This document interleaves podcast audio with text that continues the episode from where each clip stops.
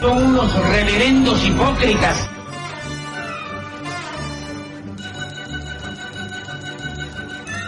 ¿Por qué no suben a la tribuna a responderme si son tan hombrecitos? Tú te puedes reír, tú puedes decir lo que tú quieras, pero tú mientes.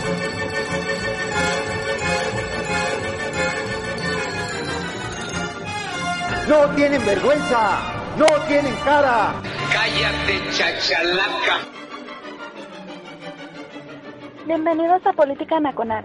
Disculpe si nuestras netas se le estrellan en la jeta. Y por favor, sea serio.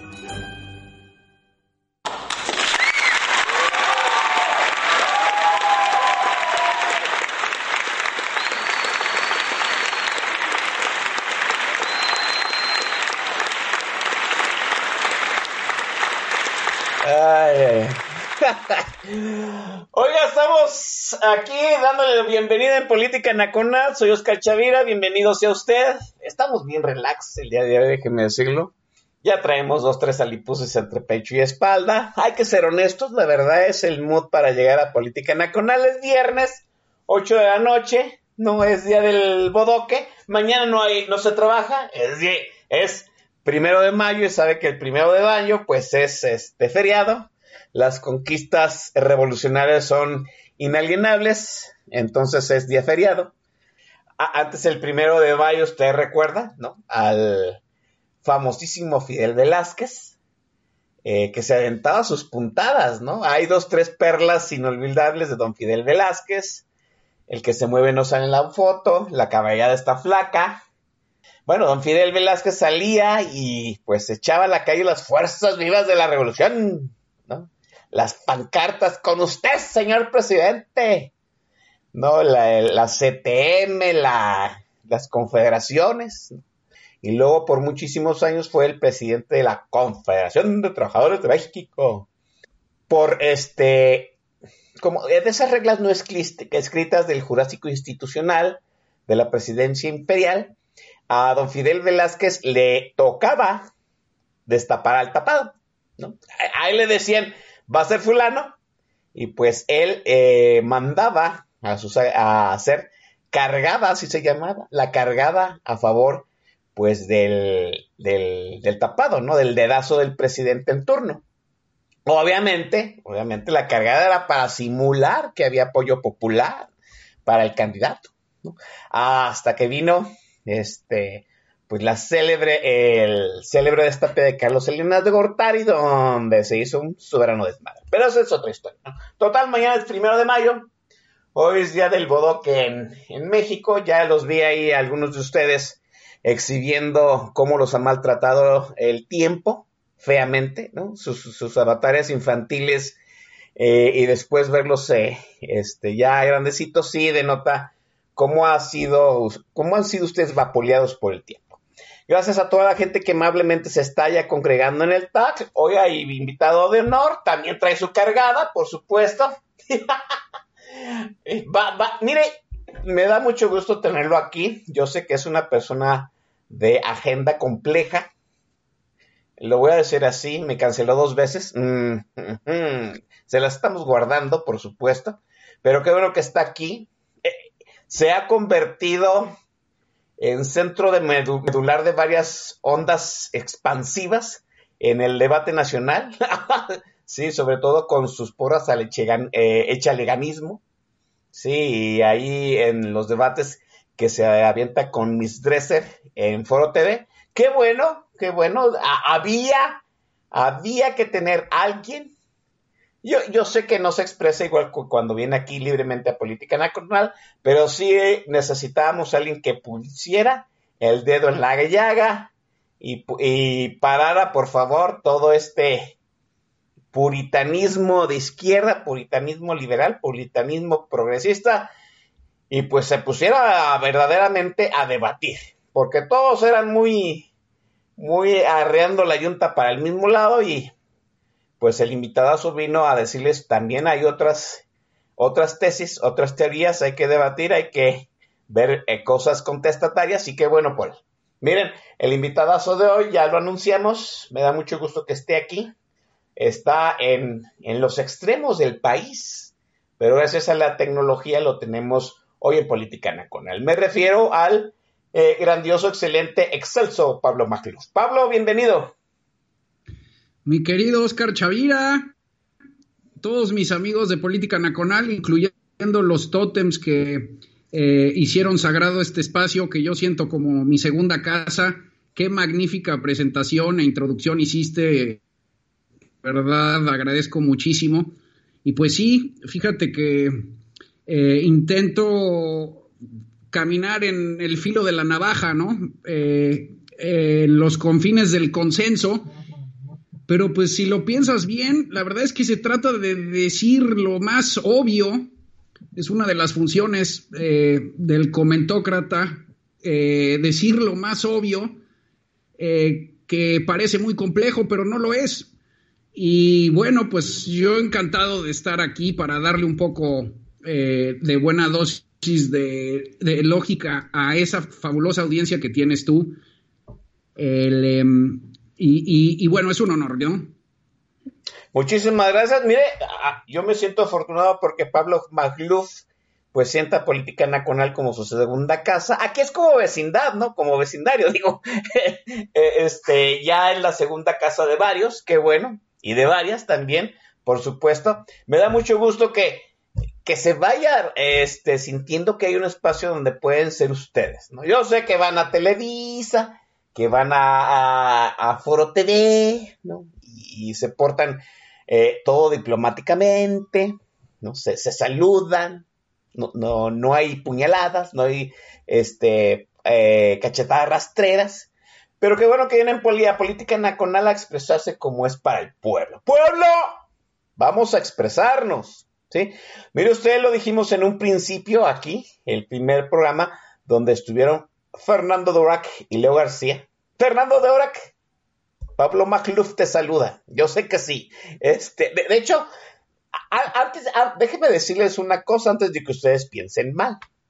Pablo Macluf y el estimadísimo Fernando Duarac pueden debatir todo lo que ustedes quieran y estar en posiciones encontradas, pero yo sé que son grandes amigos, ¿no?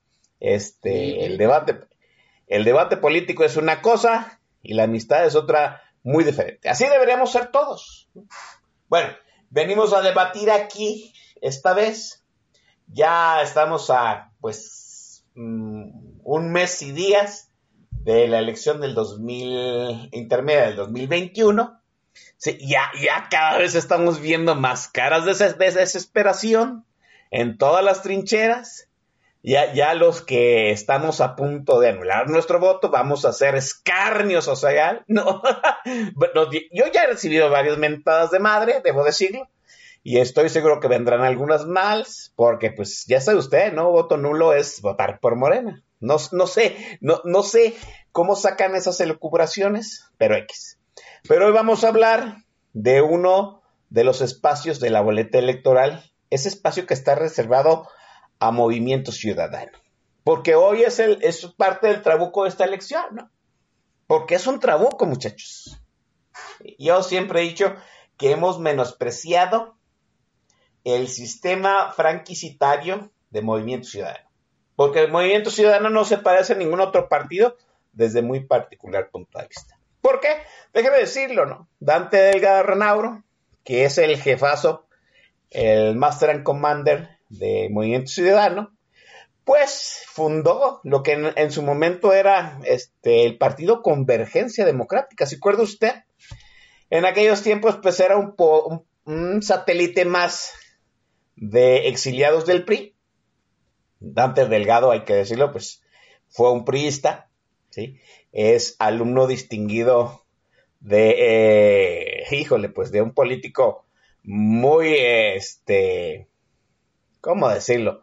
Este, de un político de, de, cepa, ¿no? Eh, es cachorro de Fernando Gutiérrez Barrios, que político de, larga cola, obscurísimo este registro.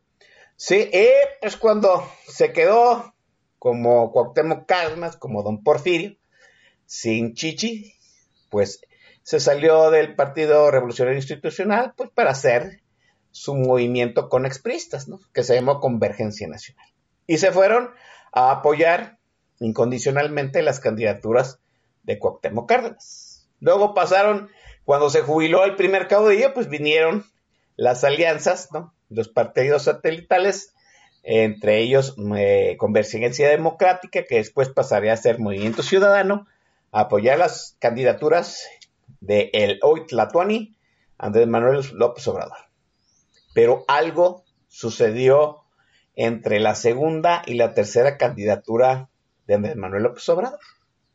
Algo que eh, a ciencia cierta nadie ha podido dilucidar, no, nadie ha podido dejar claramente escrito. ¿Qué sucedió en Movimiento Ciudadano para que en la última candidatura de Andrés Manuel, la que verdaderamente le dio la presidencia, pues Movimiento Ciudadano ya no siguiera Andrés Manuel, ¿no?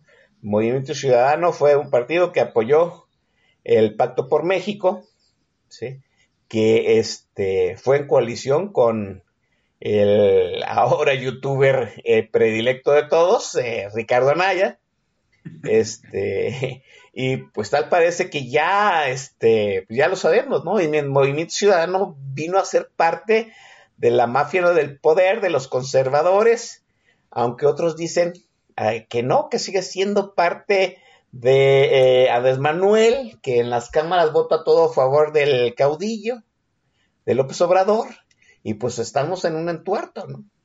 ¿Qué sucedió? A tu juicio, ¿qué pasó con Movimiento Ciudadano? ¿Por qué ese desdén a Andrés Manuel en la última candidatura presidencial, Pablo? Bueno, yo creo que sí, eh, en el umbral de esta última elección, querido Chavira, eh, había una genuina, eh, digamos, necesidad de definición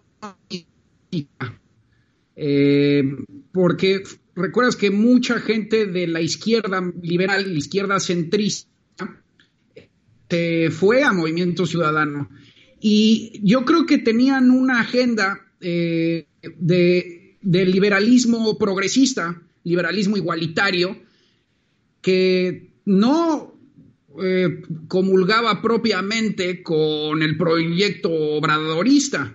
Eh, era un partido, digamos que este, tenía miras de plataforma nacional y me parece que era su momento momento de definición precisamente como una, un centro, ¿no? Em, y de, alguna manera, yo creo que los números que leyeron, que sí le atinaron, ¿eh? propiamente, eh, me parece que los números que leyeron les, les dieron como resultado una buena cantidad, por, por lo menos de plurinominales, de diputaciones, en Jalisco fue muy importante. Eh, en coalición con PAN, PRD, le, deben mucho. Ahorita como están, de hecho, le deben mucho al PAN. Eh, y por eso mismo, por eso mismo sorprende que se hagan los puristas, ¿no? Además de, además de lo que tú ya bien decías, que, que han ido con todos, este, se han prestado a todos los favores más ingratos que puedas imaginar. Eh, entonces, eso del purismo partidista, propiamente, pues eh, no es eh, un argumento fidedigno. ahora bien, yo creo que como buen, que como buen político Dante, tienes toda la razón, es acomodaticio, siempre lo ha sido pero también porque, pues, al interior del movimiento ciudadano hay diversas fuerzas, ¿no? Sabemos que no es, eh, tampoco es como que jalen todos parejo. Allá está Alfaro, que tiene otra acción, eh, ¿no? También están estas eh, de movimiento ciudadano, sobre todo urbanos, muy particularmente en la Ciudad de México. entonces, a mí me parece que es un poco de desorganización que es común en los partidos chicos también, ¿no? Eh, partidos que tienen aspiraciones mayores, y yo creo que más o menos fue por ahí. Eh, pero, a ver, si lo que me estás preguntando es si se equivocaron en números, sí, porque siempre hubieran podido ir con el régimen de las mayorías despóticas que terminó siendo Morena, y pues probablemente les hubiera ido mejor de lo que les fue con la coalición de Anaya, ¿no? Sí, así es. Sí, pero muy probablemente. déjeme decirlo, esto es que está diciendo Pablo Macluf es muy interesante, porque ahorita los de Movimiento Ciudadano, pues, puta, ¿no? O sea, nosotros, no, no nos salimos con el PAN y con el PRI, Fuchicaca y lo que sea, pero déjeme darle un recuento, ¿no? Las gobernaturas que ha ganado, y lo entrecomillo, Movimiento Ciudadano, déjeme, déjeme decirle, del 2000, digamos que de la década pasada para acá, ¿no? Ganaron en Morelo con Graco Ramírez, que fue la última coalición que no hubo PAN. Ganaron Oaxaca con Gabino Cue en coalición con el PAN. Ganaron Puebla con Rafael Moreno Valle en coalición con el PAN. Ganaron Sinaloa con Mario López Valdés en coalición con el PAN. Ganaron Yucatán con Mauricio Vila Dosal en coalición con Yucatán. O sea, de todas las gobernaturas que ha ganado Movimiento Ciudadano, solamente en tres de ellas no hubo coalición con el PAN, ¿sí? Y solamente ha ganado una en coalición con nadie más, que es eh, pues, la gobernatura de Jalisco, que ganaron con un candidato externo. Ojo, porque este es un dato que vamos a usar más adelante, con Enrique Alfaro Ramírez. Enrique Alfaro no es un militante de Movimiento Ciudadano. ¡Oh, sorpresa! no es un militante de Enrique Alfaro. Enrique Alfaro siempre ha sido un candidato ciudadano apoyado por Movimiento Ciudadano. Esta, situación me parece muy peculiar porque eh, me parece que distingue a Movimiento Ciudadano del resto de los partidos. El resto de los partidos funcionan como, podríamos ser, eh, como un conglomerado de varias tribus, de varias corrientes, pero todos amparados bajo un solo caudillo o bajo un solo membrete, bajo una sola disciplina partidista. El PRI funciona así, el PAN funciona por familias, el Morena ya sabemos que es un conglomerado tribal, sí, pero todos, eh, digamos que funcionan bajo un, código unificador. Movimiento Ciudadano me parece que no funciona así, por eso es un entroto más complicado. Dante Delgado hace del Movimiento Ciudadano un partido franquicitario. ¿Sí? ¿Qué quiere decir? Yo te doy tu franquicia y tú manéjala dentro de tu territorio, dentro de tus terrenos, como mejor te guste. Enrique Alfaro ha hecho de Movimiento Ciudadano un partido triunfador en Jalisco, donde verdaderamente, y yo lo digo porque vivo en Jalisco, pues, es, un, e, e, es un partido que está muy diferenciado de Morena. Mucho, muy diferenciado de Morena. Aquí, de hecho, Enrique Alfaro y el candidato de Morena se odian. Carlos Lomelli, que es el candidato, es, que fue candidato de Morena por la gobernatura de Jalisco, él y Enrique Alfaro se odian. Más sin embargo, sí, habrá otros lugares en donde Movimiento Ciudadano y Morena no están distinguidos. Veamos el caso de Monterrey. Ahora, con esta nueva figura tan rara, ¿sí? De pues, este muchacho que ha emanado de este, de, ¿cómo decirlo? De las nuevas generaciones de políticos de Monterrey, este, y, que está ganando pues varios adeptos y se, se diferencia de todos los demás. Samuel García, que no sé, a ser senador plurinosia, es un candidato que no se identifica con los políticos tradicionales de Monterrey, de Nuevo León, lo podría decir así. Ese sistema franquicitario les permite, en cierto sentido, cierta independencia de la central. Dante Delgado no es un caudillo, no, yo no, yo no lo veo así. A mí me parece, Pablo Magluf, que esto es importante porque complica, a muchos nos hace muy complicado entender esa situación de que el movimiento ciudadano sea pues un alfil de López Obrador en este momento. ¿Cómo lo ves tú? Híjole, a ver, lo que pasa es que hay que distinguir muy bien entre los puestos de elección popular ejecutivos, donde me parece que tienes toda la razón, eh, presidencias municipales, gubernaturas, eh, te la concedo, querido Chavira, desde luego. Y en mi opinión, no solo son las menos, eh, digamos, las menos preocupantes o peligrosas, son inocuas en cierto sentido, e incluso, como bien dices, en ocasiones juegan a oposición. Pero otra cosa enteramente distinta es el juego legislativo federal que es donde verdaderamente está la joya de la corona de esta elección y del futuro del país. Entonces, si bien tienes razón y concuerdo en que eh, eh, esta, en esta descripción de franquicias con más o menos cierta autonomía, a mí, eh, a mí en lo particular me parece digamos que eh, me, parece poco importante para lo que se juega. Me tiene sin cuidado si Movimiento Ciudadano gana Nuevo León y Campeche, donde les está yendo muy bien, y si en consecuencia ellos terminan siendo opositores eh, en un posterior trienio del Obrador. A mí me parece que donde está el futuro del país es en el, legislativo, sobre todo en la Cámara de Diputados, que es la que se renueva. Y es ahí donde sí hay disciplina de Dante Delgado.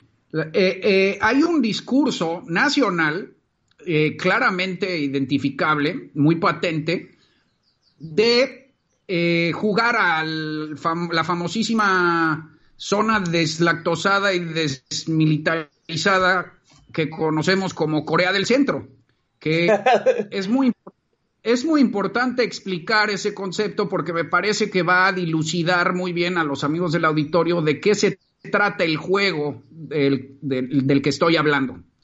Entonces, nada más para resumir, tienes razón en cuanto al esquema de franquicias eh, eh, en los puestos ejecutivos de elección popular pero no en cuanto a, eh, al legislativo, a la Cámara de Diputados federal. Corea del Centro es un concepto de Carlos Bravo, regidor, que él lo usaba virtuosamente, digamos, era un concepto bueno en su concepción de lo que debe de ser el liberalismo del centro, del amplio consenso liberal de este centro de crisol donde se conjugan todas las ideas. Y ese centro, por supuesto que es muy deseable en normalidad democrática, ¿no? Eh, le llamó Corea del Centro porque saben que pues yo no soy ni Corea del Norte ni Corea del Sur. Pero es una analogía, es una analogía profundamente desafortunada porque eh, no estamos en normalidad democrática. Eh, estamos ante una amenaza antidemocrática, ante una amenaza autoritaria, ante una amenaza de restauración, ante una amenaza iliberal y demagógica. De modo que esa analogía se equivoca en hacer pensar que hay una equidistancia en el centro entre dos polos iguales. Eh, cuando, y tiene tres principales errores. La primera es que, pues tú, si eres liberal, no quieres tener absolutamente nada que ver con Corea del Norte. O sea, lo que te interesa es Corea del Sur. Eh, ¿Sí? Y segundo, muy importante, es que le haces juego al Corea del Norte porque demeritas las eh, cualidades democráticas de Corea del Sur como si los dos fueran iguales. Eh, y tres, porque te colocas entre el autoritarismo y el antiautoritarismo. Eso no existe. Esa es la posición tibia en la hora ciaga, el famoso arquetipo de Poncio Pilato, o si lo quieres en términos más modernos, pues de Neville Chamberlain. Es como si igualar a, pues, al nacionalsocialismo con la resistencia británica.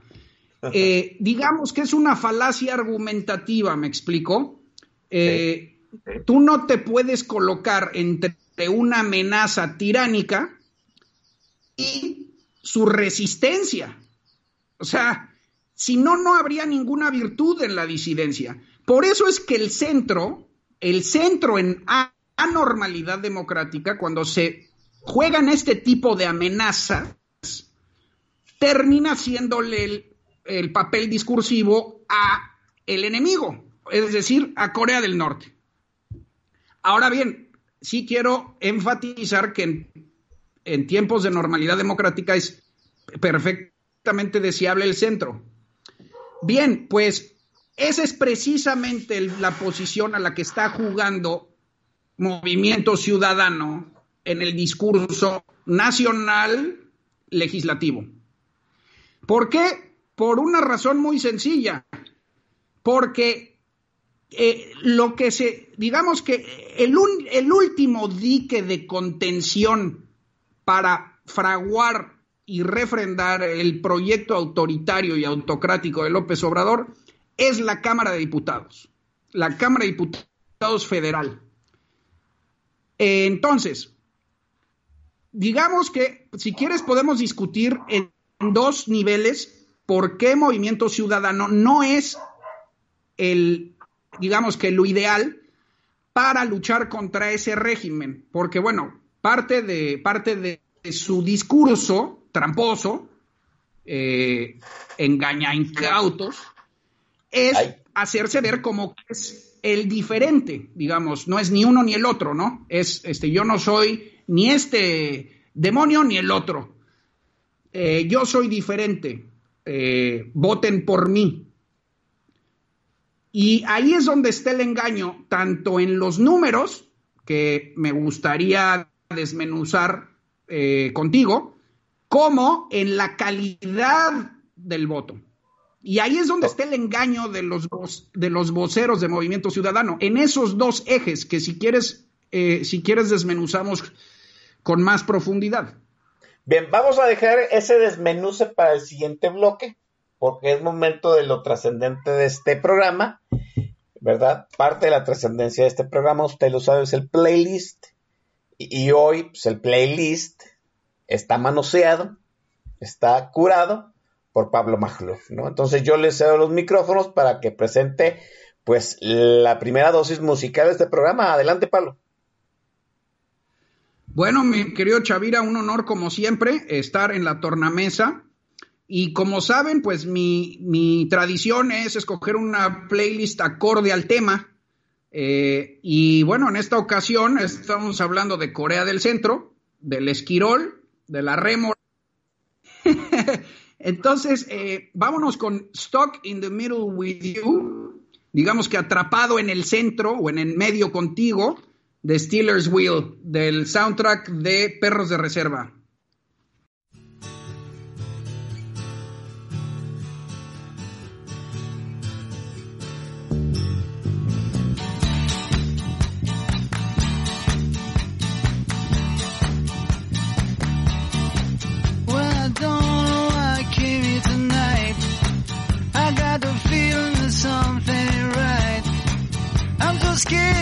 Case I fall off my chair.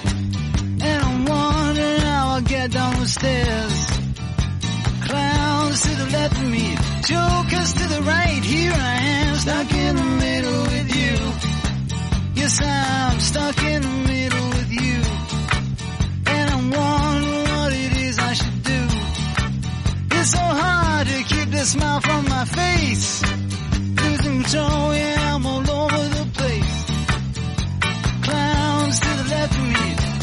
jokers to the right. Here I am, stuck in the middle with you.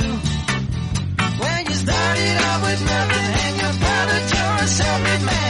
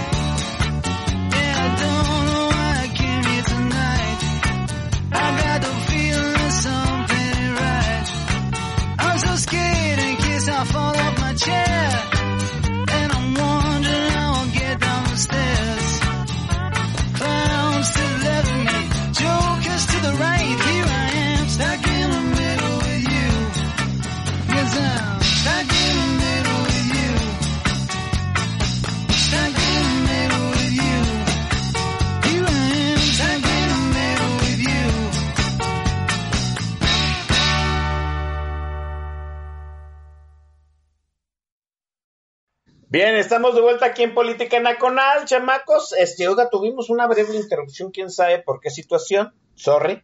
Este, alguien dijo, pues ya falló el podcast una vez con Pablo Macluz, pero ahorita tal parece que el podcast está en verde. Todavía esperemos que en verdad siga en verde. Para la gente que pues, desafortunadamente no puede estar en el programa en vivo. Déjeme dar eh, un anuncio parroquial. Sí, el podcast no está funcionando en iTunes. ¿Por qué? No lo sabemos. A ciencia cierta no es una falla del equipo de postproducción de Política Nacional. Sí, nosotros en, en el espacio en donde iTunes nos permite, eh, en, la interfase donde iTunes nos dice si están alojados los, los podcasts, si están, dice que están correctos. De hecho, nosotros los podemos escuchar, pero en el portal de iTunes no aparecen. Aparece el podcast, pero no los episodios. Entonces, yo os les sugiero que mientras los chamacos de la manzanita mordida, pues no arreglen su desmadre que traen con el iTunes, se vayan a escuchar Política Nacional en Spotify y en iBox, que son ahorita los servidores que funcionan correctamente, ¿no? Ahora también déjenme decirle, ¿no? Los chamacos de Spotify ya nos han bajado dos, tres episodios, que es que por el playlist, que es que las canciones, que es que la madre. Entonces ya estamos también hasta la madre. Muy probablemente en, los, en las próximas semanas avisaremos que ya vamos a alojar Política Nacional al otro lado, para que no anden chingando, ¿no? Oiga, déjenme mencionar a la gente que está ahí en el TAG. Hay un buen aforo, yo les dije, hay cargada. Viene Pablo Magluf, este, ahora sí trae presupuesto y trajo cargada. Está con nosotros el Master El Shah, Corazón, Ditten 107, Emma. Eh, ahora sí vino Jules Guitar. Ya no, ahora no le vamos a poner falta. Qué bueno por él. Ah, miren, ahora sí estaba Javier Santoyo. Ya no tardamos casi nada en, en tener nuestra consabida charla con Javier Santoyo. Y ya, ya sabe, este, vamos a hablar de las elecciones, de las casillas, de cómo vemos al Instituto Nacional Electoral. Como siempre ha sucedido, cada vez que va a haber elecciones, pues eh, dos o una semana o dos, tenemos aquí a Javier Santoyo para hablar de ello. Está a Guzmán 4, eh, el, bien, el estimado Antorolimios, Jabo Querétaro, Martedoc, el señor Ergom, Tente en el aire, Riten 476, Radión Romanov y Devologic, ya lo comenté. No, eh. ah, mire, cumple años el alcalde de la Friendzone. Le mandamos un abrazote fabuloso, que bueno, se la está, se está chupando una, ¿qué es? ¿Qué, qué madre es esto? que nomás, no, nada más seducen mi paladar y no invitan carajo. Híjole, no sé qué es eso que es Lynchorburg, dice, creo. Es lo que está bebiendo el alcalde de la Friendzone. Pues salud, señor, felicidades, que se la pase de super lujo. Está eh, Fren Romero también, Boilercito. Gracias a todos ellos, ¿no? Eh, gracias a toda la gente que amablemente nos escucha vía podcast.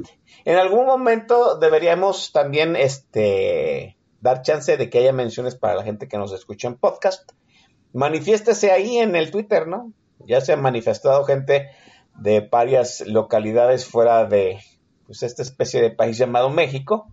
Sí, los hemos hecho mención. Estamos hablando de Pablo Magluf. Me encanta su tesis de, bueno, no es la, ya dijo él que no es tesis suya, le damos el crédito a Carlos Bravo Regidor, pero pues el que ha hecho popular eh, esa noción de Corea del Centro ha sido Pablo, ¿no? A, a, veces, como decía, este, decía cierto cineasta francés, no importa de dónde lo tomes, sino a dónde lo llevas, decía el maestro Godard, ¿no? Pues entonces eh, Pablo Magluf tomó el concepto de Corea del Centro para hacerlo patente, ¿no? Que en tiempos de excepción, pues estar en el centro no abona a ningún lado, ¿no? Destruye, destruye las cosas buenas y en cierto sentido normaliza las cosas malas. Ese es el punto ahorita. Muy probablemente ser, Corea del Centro normaliza el cagadero que tiene pues, el caudillo en boga, ¿no? Que tiene López. Sí, y demerite los esfuerzos por eh, contrarrestar todo el efecto de su desastrosa administración. Exacto. Movimiento Ciudadano ha jugado a, hacer, a hacerse un distintivo moral, ¿no? A ganarse ese, ese valor moral de ser el centro en medio de los conservadores y López Obrador. La tesis de Pablo Magluf es que pues, eso no ayuda, pero hay otra situación más diferente, ¿no? La doble cara de, de Movimiento Ciudadano. Se dice de que está en el centro, ni a favor ni en contra de ninguno de los dos lados, pero pues los números dicen otra cosa, Pablo. Exacto, Chavira. Es muy importante recordar, bueno, Carlos Bravo Regidor lo usaba como un término bueno, digamos, es bueno estar en Corea del Centro, pero exactamente es lo contrario. Es lo peor que puede hacer un liberal, un demócrata, cuando la democracia está en riesgo. Porque justamente le da, digamos, esta falsa equidistancia a ambos lados, cuando lo que estamos tratando es de impedir el atropello de uno de los lados.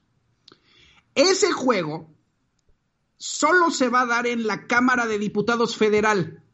Por eso, tú me dices, es que aquí en Jalisco vemos al Faro, que si es oposición, y en lo local, Movimiento Ciudadano puede tener buenos puestos, está muy bien.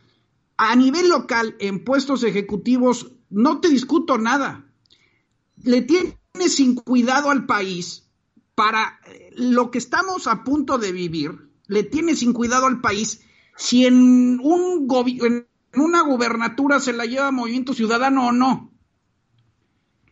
Lo que está en juego es el único y último posible contrapeso de los poderes del Estado al proyecto autocrático de López Obrador. Y eso se juega en la Cámara de Diputados Federal. ¿Ok? Estamos en eso, ¿no? Estamos claros. Correcto. Bueno, entonces, en su moralina entre coreana, eh, Movimiento Ciudadano emite el mensaje, que por aquí más va bien siempre el arquetipo de Poncio Pilato, de yo me lavo las manos, señores, yo no soy ni Morena, que es un desastre, ni los partidos del pasado que nos trajeron a este desastre. Yo soy moral, yo soy buenito, lo cual sabemos que no es cierto porque han jugado con todos como calzón de Prosti, como bien lo, lo escudriñaste tú. Eh, entonces, por ahí no, no es cierto, ¿no? Primero, pero muy importante, esta es la mayor disfraz y máscara que se ha puesto Movimiento Ciudadano, que es que es el partido que más vota a favor de Morena en la Cámara de Diputados. Yo, sí, yo hice un análisis muy cuidadoso con los datos de una organización magnífica que se llama Buró Parlamentario, que es un laboratorio de datos políticos de eh, mi amigo Sergio Bárcena, ex colega del TEC de Monterrey, eh, y el cuate registra todo lo que votan todos, desde, eh, desde el 20 de septiembre del 2018, que empezó la legislatura, eh, digamos, de mayoría obradorista, hasta el 14 de abril del 2021. ¿Ok? No importa que haya sucedido en el Senado, porque en el Senado no se renueva y en el Senado sucede otra cosa. Como bien saben los amigos del auditorio, ahorita eh, la coalición obradorista tiene mayoría en el Congreso. Lo que queremos hacer es quitársela. Queremos quitarle al menos la mayoría calificada para que no pueda cambiar la constitución. Eh, y ya si nos va muy bien, la mayoría absoluta. La mayoría calificada son dos terceras partes del Congreso, la mayoría absoluta son 50 más 1. Con la mayoría calificada puede cambiar la constitución, con la mayoría absoluta puede cambiar leyes secundarias y tiene control del presupuesto. ¿Ok? Bueno, pues resulta que Movimiento Ciudadano, y por eso lo hemos bautizado como fingimiento ciudadano, vota, vota 91% de las ocasiones a favor de Morena. O sea, de todos los dictámenes que se votaron en el Pleno, de todos, desde el periodo que te estoy diciendo hasta hoy, 91% de los, de los votos de Movimiento Ciudadano son por Morena. Por Dios santo, Chavira, o sea, eso es, ya mejor ven coalición con ellos. sí. O sea, sí, no, no puedes creerlo, ¿no?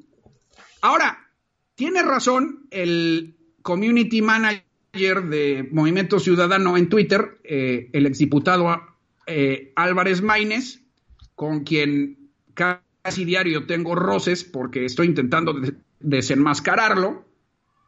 No, no, le te rehuye Álvarez Maínez, hay que decirlo. Pues es que siempre lo reviento con datos, porque ahí te va. Le saqué esto del 91% y me dice, pues sí, pero hay que ver cómo votan los partidos en lo realmente importante. Y ahí es donde Movimiento Ciudadano es una verdadera oposición. Que también, por cierto, eh, en, esos, en esos votos totales del Pleno, pues no es que los otros partidos sean tan altos, ¿no? Sí, también, sí. El, el PAN votó en 77% por Morena, Ahí está. Eh, El PRI en 78 y el PRD en 81. Sí, pero déjame explicar algo muy importante. Ahí te va. Venga.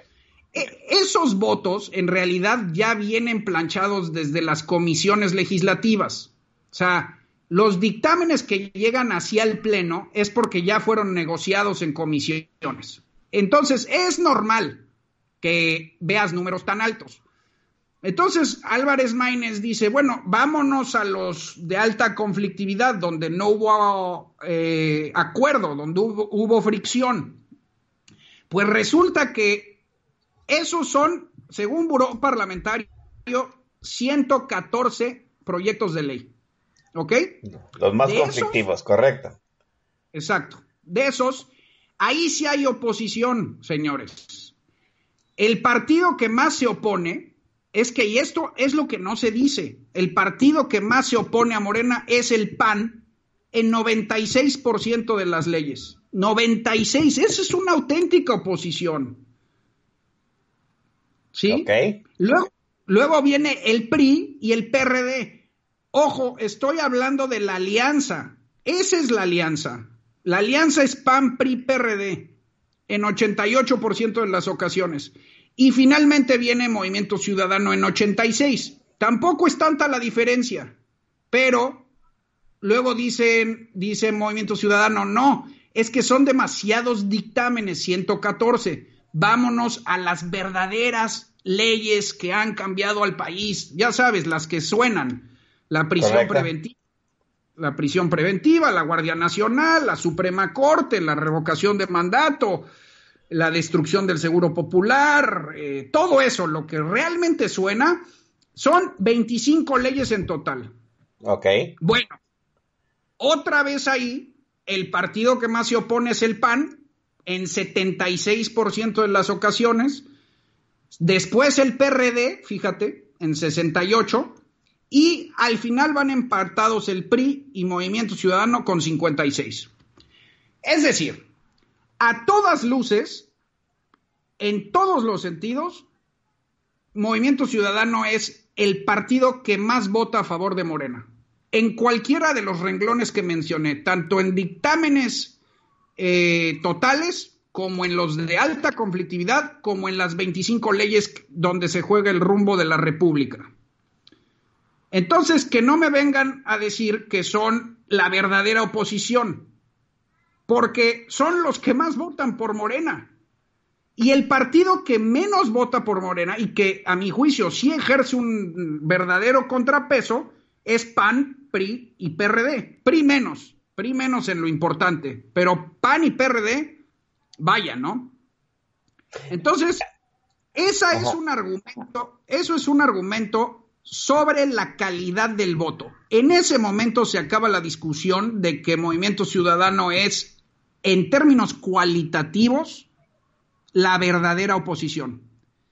Ahora, si quieres, entramos a otra serie de datos que es todavía más importante. Y A es- ver, venga. Bueno, es que todavía me va a tomar tiempo. No sé si tú quieras decir algo sobre no, esto, porque. ¿Sí? ¿Vamos? Yo, yo, yo, yo lo que, yo, a mí lo que me vendría ahorita a preguntar, en cierto sentido, sí, y, y estoy, elucubr- estoy elucubrando aquí ahorita al, atre- al aire, como el eh, sistema franquicitario de Dante Delgado, este, decanta esa situación, ¿no? Porque es evidente, o sea, vamos, el, la- el discurso de Movimiento Ciudadano puede decir que son oposición, cuando la realidad matemática nos dice que no lo son. ¿sí? Eh, ¿Tú crees que aún exista algún cordón umbilical, eh, alguna alianza, algún tocamiento en lo oscurito entre Dante Delgado y López Obrador? Por supuesto, Chavira. Ahí está, justamente ahí está el juego y el póker. Y ahí te va. De hecho, tu pregunta me da todo el pie para explicar mi segunda serie de datos. Venga, Muy, muy importante. Ok, ya quedamos que se juega la mayoría en la Cámara de Diputados. La mayoría te dan 333 diputados, ¿ok? bien, La calificada. Pues muy bien, fíjate. La coalición PAN-PRI-PRD la puedes medir de dos maneras. La coalición PAN-PRI-PRD la puedes medir o como quedaría hoy si se repitieran las elecciones del 2018 o como quedaría según las encuestas. ¿Ok? bien, bien. Bueno, si mides matemáticamente las, eh, la- di- la- la- los números de la coalición, los convierten en la única opción matemáticamente posible para quitarle la mayoría calificada, al menos calificada, al régimen. Si fueran, si se repitieran las, eh, las elecciones igualito que en el 2018, igualitito, los mismos resultados, Morena obtendría hoy, en esta próxima elección, 303 diputados. 303 diputados. Le faltarían 30. Le faltarían 30.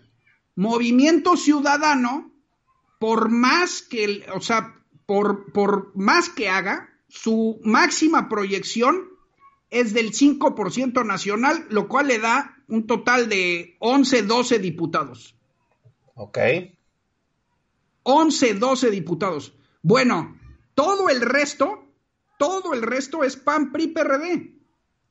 Es decir, es la única fuerza matemática que puede evitar que Morena y sus aliados tengan mayoría calificada.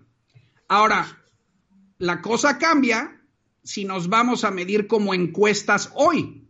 A ver, venga, eso se va a poner interesante. Sí, porque las encuestas hoy dicen que Morena, este es el agregado de encuestas según Oráculos. ¿Ok? Correcto, bien. Ok. Las encuestas según Oráculos, que es el agregado, pues le dan a la coalición entre 300 al régimen, quiero decir, entre 311 y 357. Sas. Eso Ay, es lo que dicen las encuestas. Correcto. Sí. El promedio, el- la mitad entre esos dos es 337.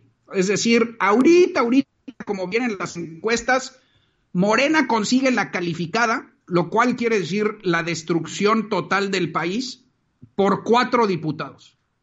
Obviamente, por eso es muy importante votar por la alianza opositora que está en 152. Es decir, estamos a cuatro, según las encuestas, a cuatro diputados de quitarles la calificada, según encuestas. Pero ahí está el juego de Dante. Así Fíjate es. bien. Eso es lo interesante. Si Morena, ¿eh? Exacto. Eso es lo- Si Morena, perdón. No, adelante, adelante. Ah, si Morena se quedara, por ejemplo, o sea, Movimiento Ciudadano aspira en el mejor de los casos, como bien te dije, a 11, 12 diputados. Si Morena se quedara, suponiendo, en 320, 321, una cosa así, ahí es donde Movimiento Ciudadano puede jugar al esquirol y venderse como el, el, el, este, comodín más caro. Así es, sí. No le beneficia, le beneficiaba más, el, digamos que le beneficia bastante la coalición opositora en términos de, de diputados plurinominales, porque ahorita va por 11. Si fuera eh, con PAN PRI PRD, estaría aspirando a veintitantos. Es más, te voy a poner un ejemplo. El PRD tiene la misma intención de voto nacional, 5%, que Movimiento Ciudadano. Pero nada más por la coalición plurinominal, el PRD aspira a 22, nada más por la, por la repartición. En cambio, Movimiento Ciudadano solo a 11. Pero no son burros.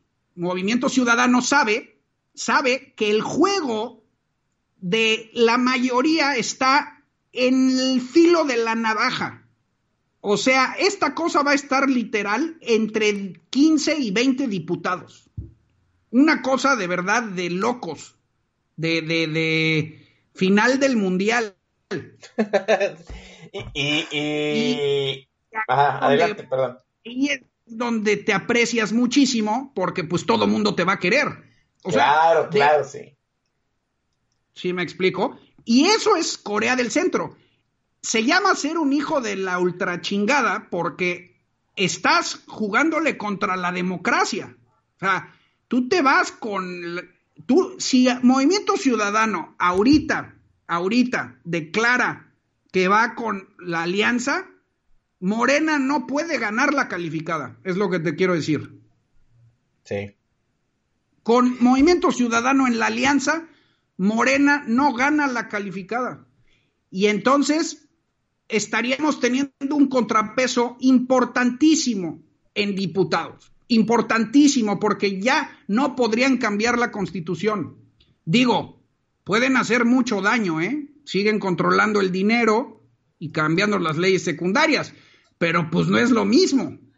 Así es. Y eso es donde a mí me enoja mucho, porque Movimiento Ciudadano está jugando al Neville Chamberlain en la peor, en el peor, en la hora crítica. Y Bueno, pues es ahí- Bueno, ese es. eh, aquí, Pablo McLuhan nos ha demostrado matemáticamente el juego político de Dante Delgado y Movimiento Ciudadano. Por, eso, qué, curioso, ¿no? Dante ha hecho mediciones, elucubraciones matemáticas, yo creo que desde, desde que se invertó Convergencia Democrática. Convergencia Democrática era un partido de nada, no era otra, otro satélite, otra rémora de este de priistas resentidos. Y mire ahorita, ya, ya ha ganado varias, varias, este, varios eh, posiciones gubernamentales, varias posiciones locales, mantiene un sistema franquicitario dentro de lo local y está tratando de conseguir la diferencia que puede este, definir la balanza entre la viabilidad constitucional de Morena y el dique opositor a esa viabilidad constitucional. Por, por eso no fue con la alianza PAN, PRI, PRD. No, fácil. Esos 10, 20, eh, esos 11, 12 diputados que tal vez alcance el Movimiento Ciudadano, pues sean la diferencia este, entre los 300 diputados de Morena y los ciento y tantos de oposición. Vende caro tu amor, aventurera. Vamos al siguiente corte musical, mi estimado Pablo. Mi querido Chavira, vamos con una de las canciones de toda mi vida, un, un clásico para mí, fabuloso, una de mis eh, referencias, eh, que en el caso temático de hoy, pues tiene que ver con un pájaro volando al que hay que aterrizar, eh, que en este caso son los votantes indecisos, cautivos, a los que quiere seducir eh, Movimiento Ciudadano, porque en efecto, retóricamente, Corea del Centro parece, parece muy moralino, parece eh, donde está la virtud. Oye, ¿sabes qué? Pues yo no estoy ni con eh, el terrible López Obrador, pero tampoco con quienes lo produjeron, por decirlo así. Este, yo soy buenito, volando ahí en el cielo. Tenemos que aterrizar y hacerle entender al votante que la cosa está crítica. Eh, es Lady Bird de Nancy Sinatra y Lee Hasselwood.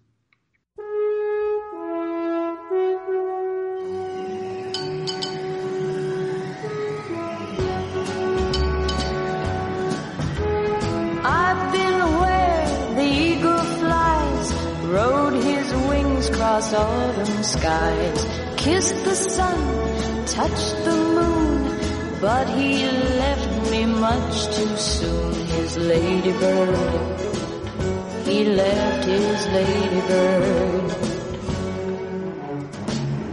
Lady Bird, come on down. I'm here waiting on the ground. Ladybird, I'll treat you good. Ah, Lady Bird, I wish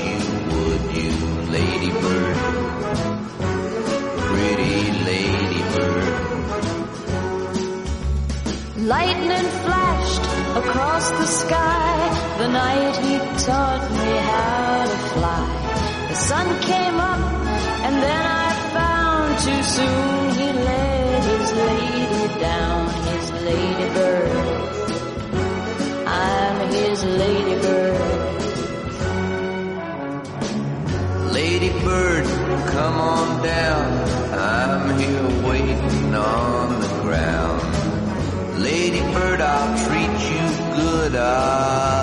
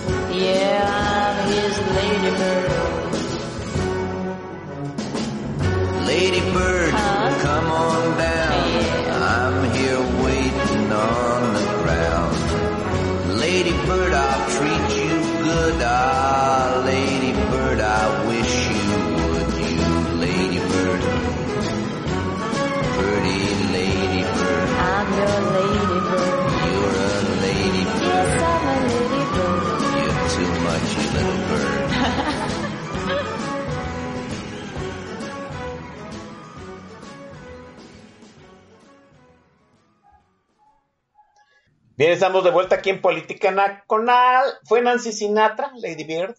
Suena como a Lemon Tree, ¿no? O Lemon Tree suena como Lady Bird.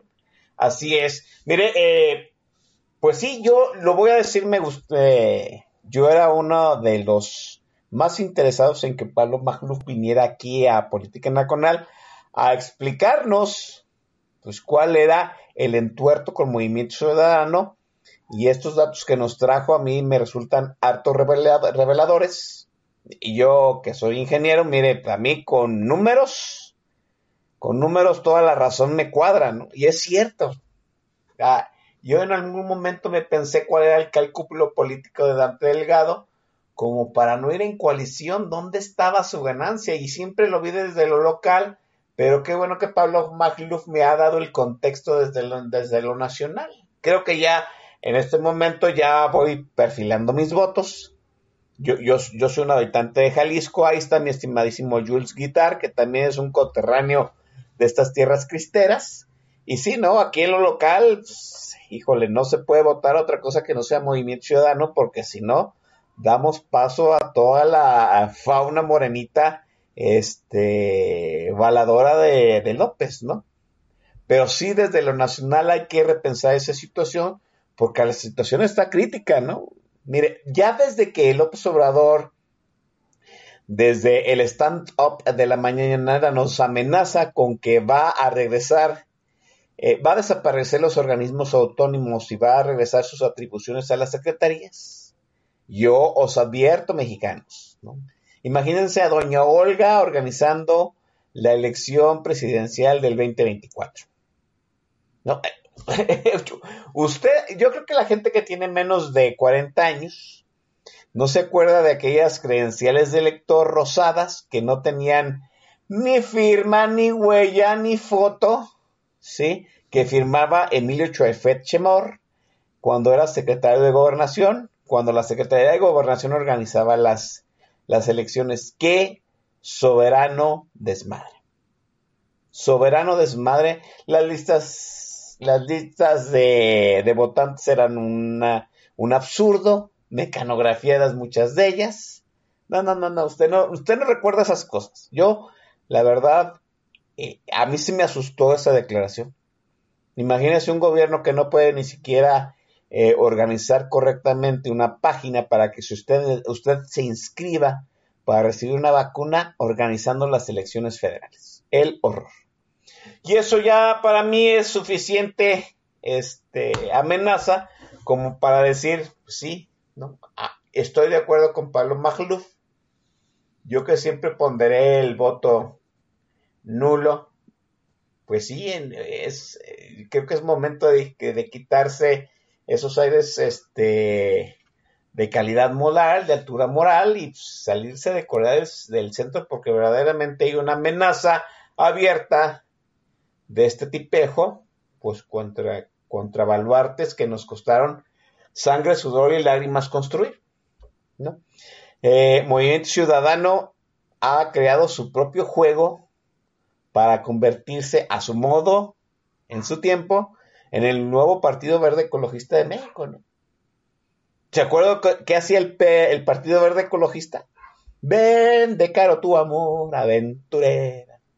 ¿Cuántas veces el, Partido Verde no votó a favor de, este, varias eh, posturas legislativas priistas críticas? ¿No? Obviamente pues, había otras formas de llevar a cabo esa situación. ¿Tú crees, Pablo Magluf, que Movimiento Ciudadano juega a ser el nuevo Partido Verde? Sí, por supuesto, porque en este juego de vis a vis, digamos que entre las dos Coreas, si los números quedan como te decía, él se puede vender a ambos lados.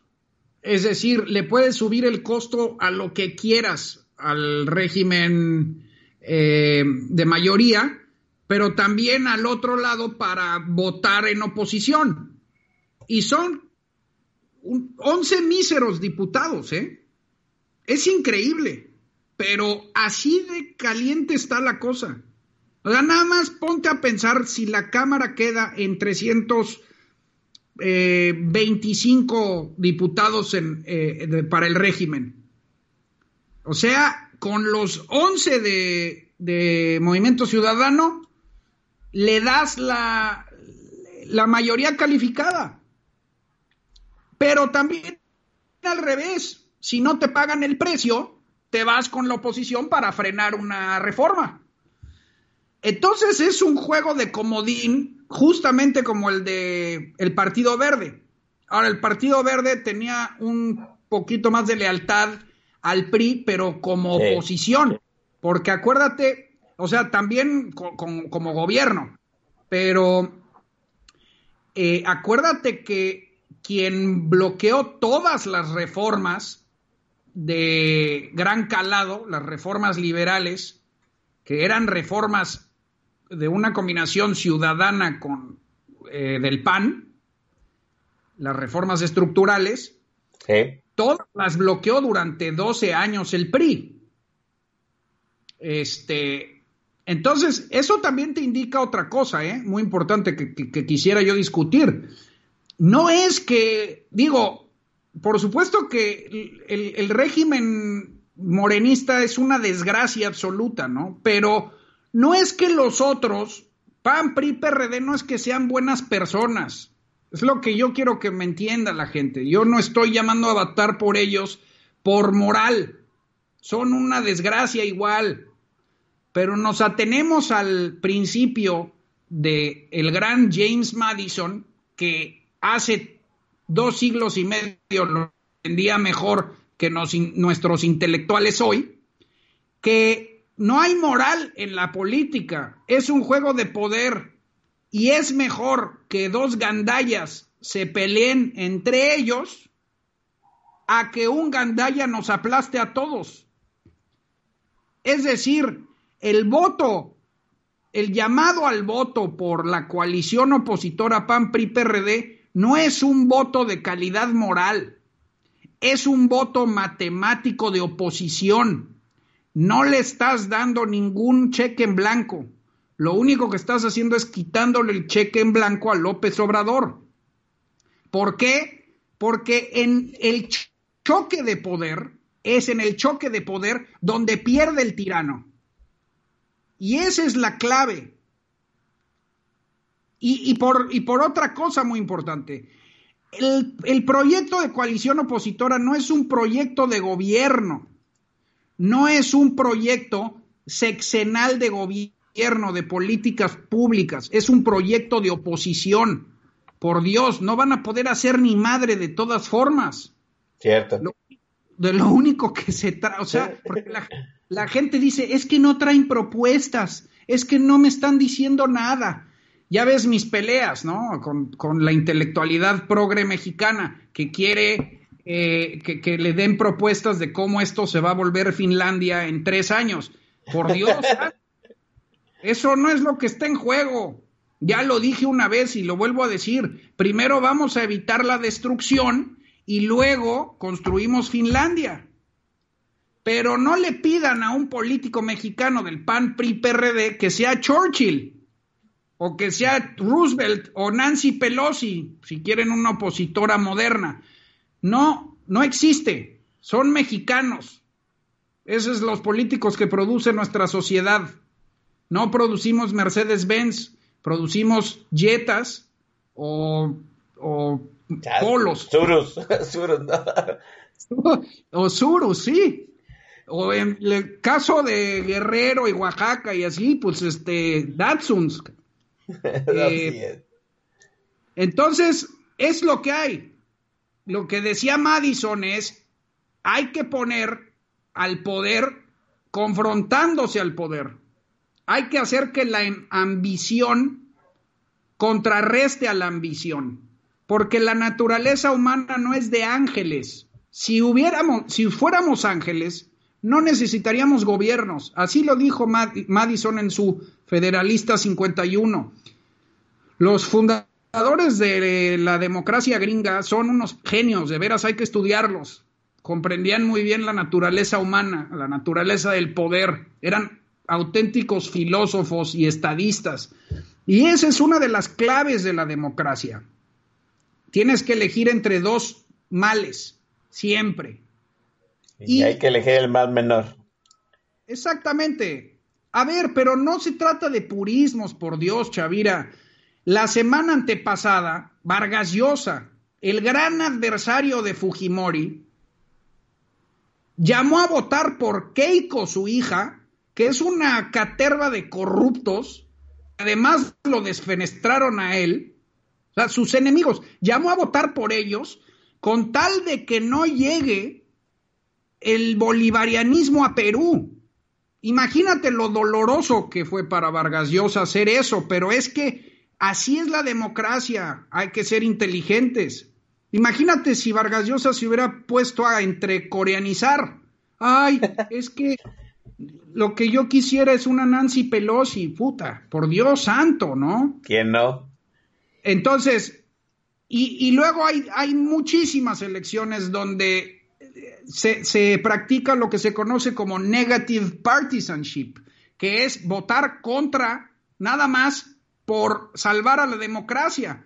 La izquierda francesa, que es una izquierda muchísimo más purista que la izquierda mexicana, o sea, estamos hablando de una izquierda verdaderamente de principios, doctrinas, intelectuales, de mucha tradición, votó en 2002 por el conservador Jacques Chirac con tal de que no llegara el fascista Le Pen. Así es, sí.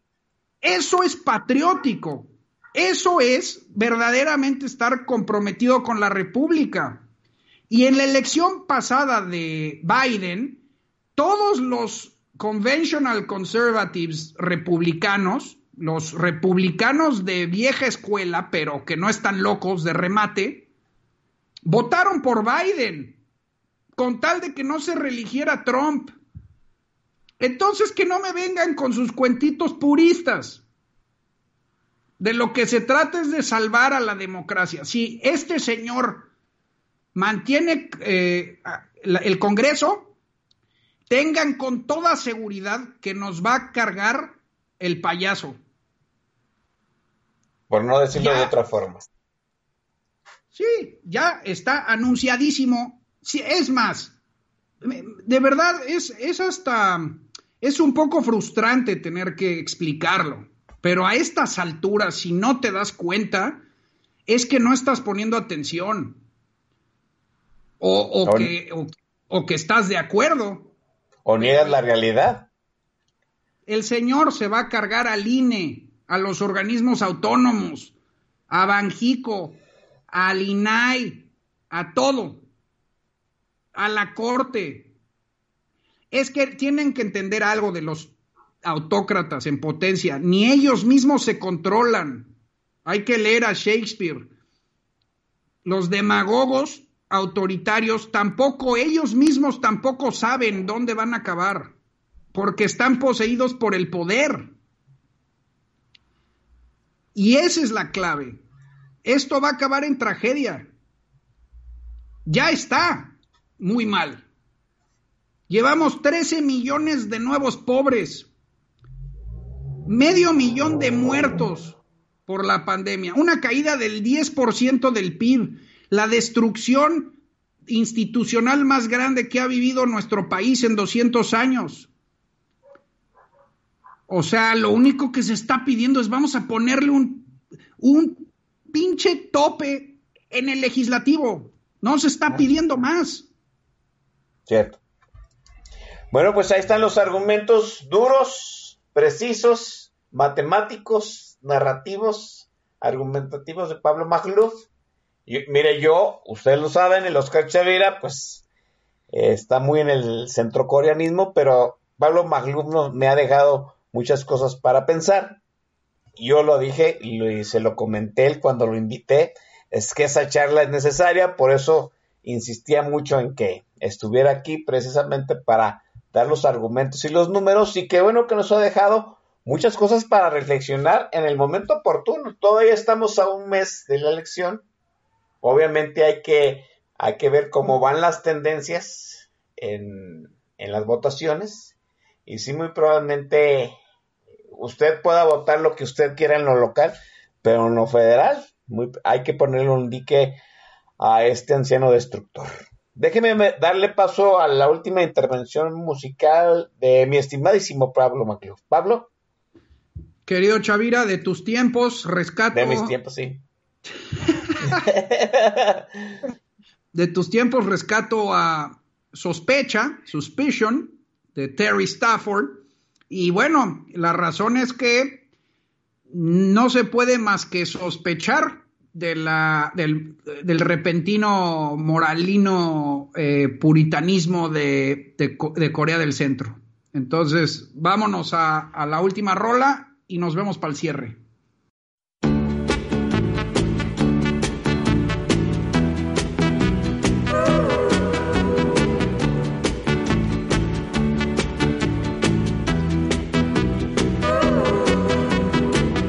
Time you kiss me, I'm still not certain that you love me. Every time you hold me, I'm still not certain that you care. Though you keep on saying you really, really, really love me. Do you say the same words to someone else when I'm not there?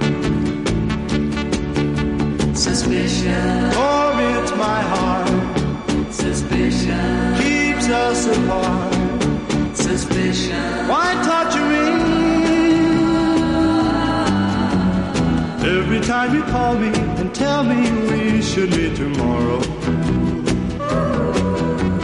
I can't help but think that you're meeting someone else tonight.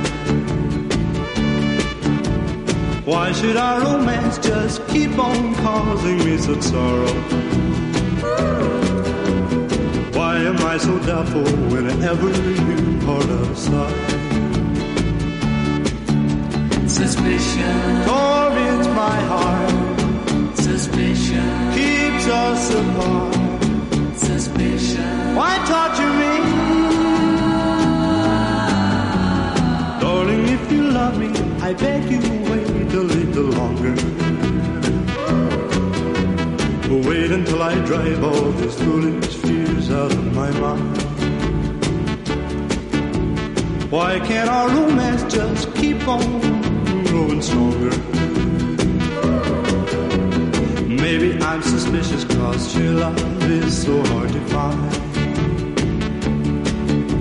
Suspicion, Torments my heart, suspicion, us me?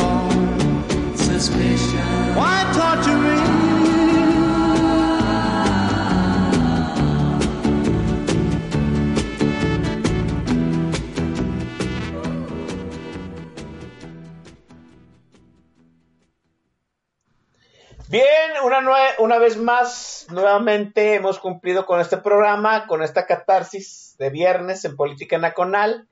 Y yo creo que falta poquito más de un mes para la elección intermedia en México. Y ya están, ya están cantadas las amenazas, ya están cantadas las advertencias, ya está leída la letra pequeña de, yo creo que de la gran mayoría de los casilleros de la boleta electoral. Y, y déjeme decirle que ya la contó el caudillo, él va por los organismos autónomos. Y obviamente, pues ya tiene controlado el legislativo, ya le dio su regalo a al ministro Saldívar, al secretario de Justicia, sí, el, el, el- este, pues, el Poder Judicial está eh, siendo vapuleado desde adentro, ¿no? Es, es fuego amigo de Saldívar a la gente que se opone este, al régimen, a pesar de que todavía hay unos jueces que se portan de manera muy constitucional y, hacen proceder amparos contra los legislates de este gobierno, ¿sí? Pues esos también están bajo fuego amigo, ¿no?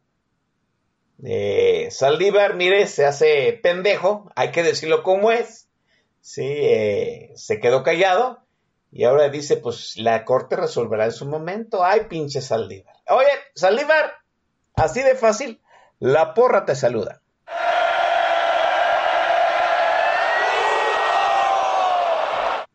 Bueno, pues ya está todo velocidad.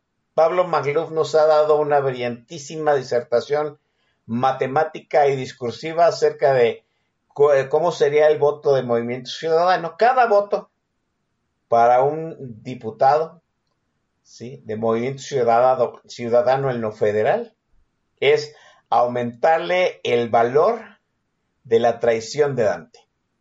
Porque Dante va a traicionar. ¿A quién? Ese es lo interesante del punto. Va a traicionar a Morena, va a traicionar a la oposición. Esa es la situación. Cada voto que se le dé a Movimiento Ciudadano en lo federal aumenta la cotización de la traición de Dante. No hay necesidad, ya lo explicó tranquilamente Pablo Macluf.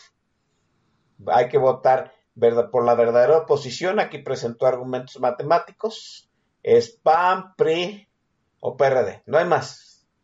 Es momento de dejar a un lado caretas morales, de pasar de, me encanta, de Corea del Centro a verdaderamente enfrentársele a esta, a esta presidencia de terror. Pablo, te agradezco enormemente haber estado aquí. No sabes cuánta enseñanza me llevo de este programa, me da muchísimo gusto. Lo estuve esperando ansiosamente y has cumplido con creces todo lo que esperaba de ti. Gracias. Mi querido Chavira, hombre, el placer es mío, como siempre. Yo también aprendo mucho de ti, siempre lo he dicho, eres un magnífico conductor.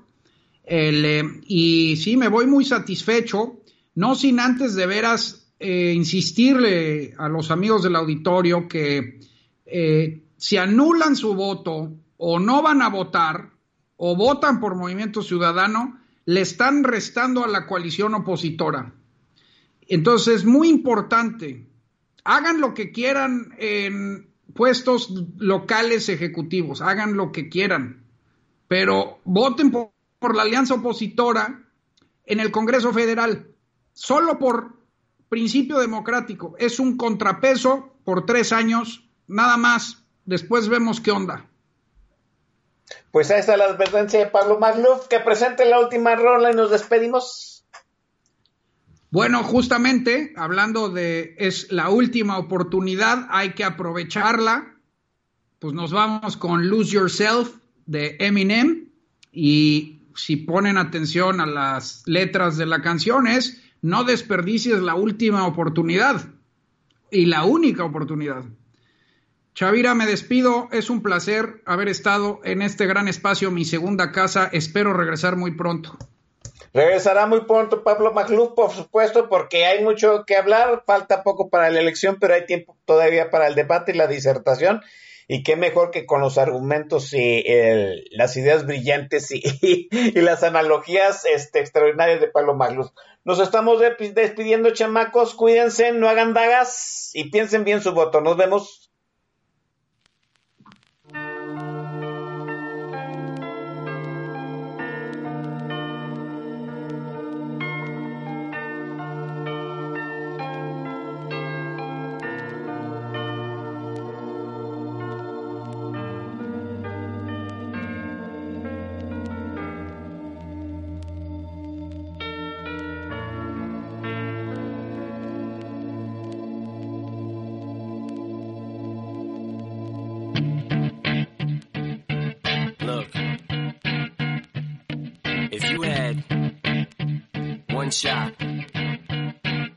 Opportunity to seize everything you ever wanted.